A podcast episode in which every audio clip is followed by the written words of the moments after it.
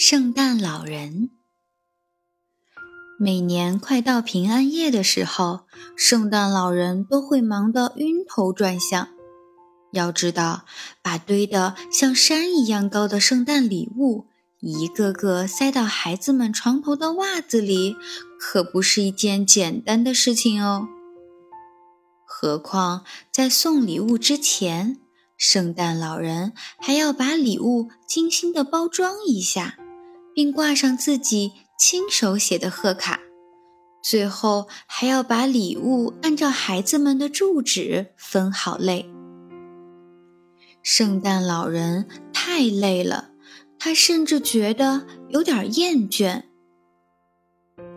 所以在这一年的平安夜来临之前，圣诞老人变得磨磨蹭蹭，并没有像以前那样提前做准备。每当有人问他圣诞礼物准备的怎么样了，他都会吞吞吐吐地说：“哦，哎，还早呢，平安夜不是还没到吗？”平安夜来临前的这段日子，圣诞老人不是窝在暖烘烘的被窝里睡大觉，就是躺在舒适的摇椅上晒太阳。可不管日子过得有多慢，该来的总会来的。这一天，平安夜终于到了。临近傍晚的时候，天上飘起了雪花。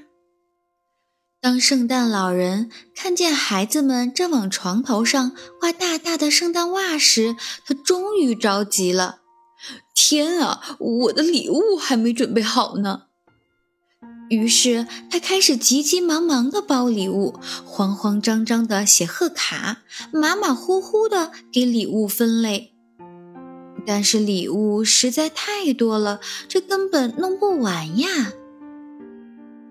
正当圣诞老人发愁的时候，窗外的雪越下越大。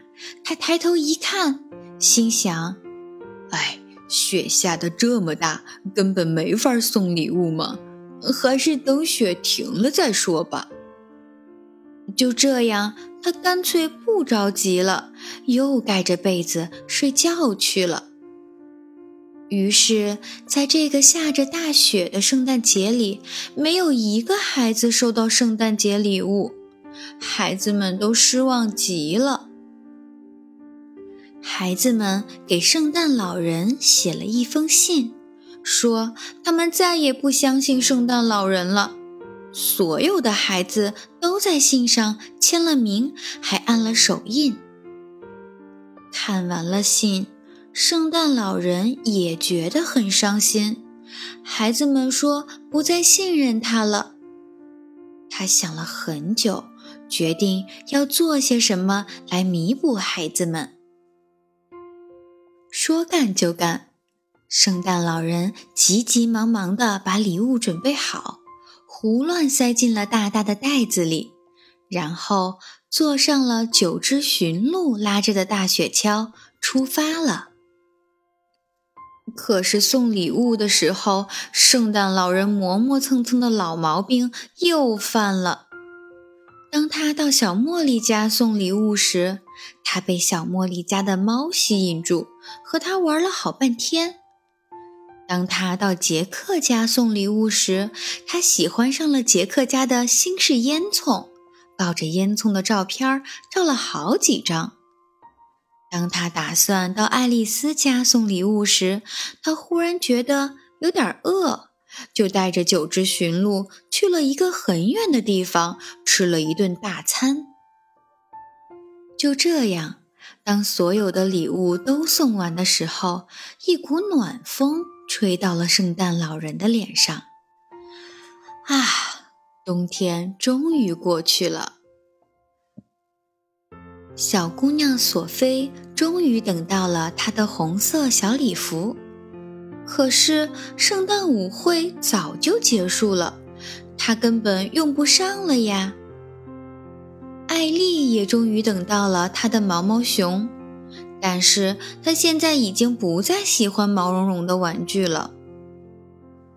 乔治等来了他的雪橇，可是外边雪都已经化了。孩子们又给圣诞老人写了一封信，告诉他这些礼物都来得太晚了，他们已经不需要了。圣诞老人看完信，沮丧极了。他想，如果没有那些磨磨蹭蹭，事情绝对不会像现在这样。于是，第二年的平安夜前夕。圣诞老人早早地包裹好了礼物，早早地写好了贺卡，早早地把礼物按着地址分好了类。平安夜这天，他一点儿也没有磨蹭，早早地背着大袋子，坐着九只驯鹿拉的雪橇出来送礼物啦。这一次，他没有和小茉莉家的猫咪玩耍。也没有和杰克家的新式烟囱合影，更没有和他的九只驯鹿吃什么大餐。他只是不停的、不停的送礼物，一份又一份。当平安夜的钟声敲响十二下的时候，圣诞老人把最后一份圣诞礼物塞到了一个孩子的圣诞袜里。虽然有点辛苦，但是他感到开心极了。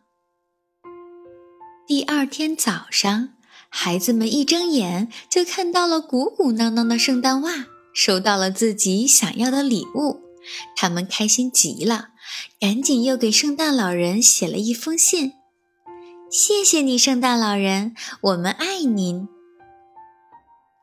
圣诞老人看着信，心里暖暖的。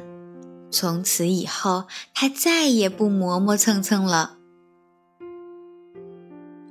小朋友们，如果是小朋友们应该做完的工作和事情，但是大家拖拖拉拉的、磨磨蹭蹭的，一直做不完，那么会不会耽误很多别的重要的事情，让其他的人难过、伤心呢？当一件事情是必须要完成的，我们倒不如早早的做准备。早早的做规划，在截止日期来临之前，我们就把工作完美的做好，这样每一个人都很开心，我们自己也会非常骄傲哟。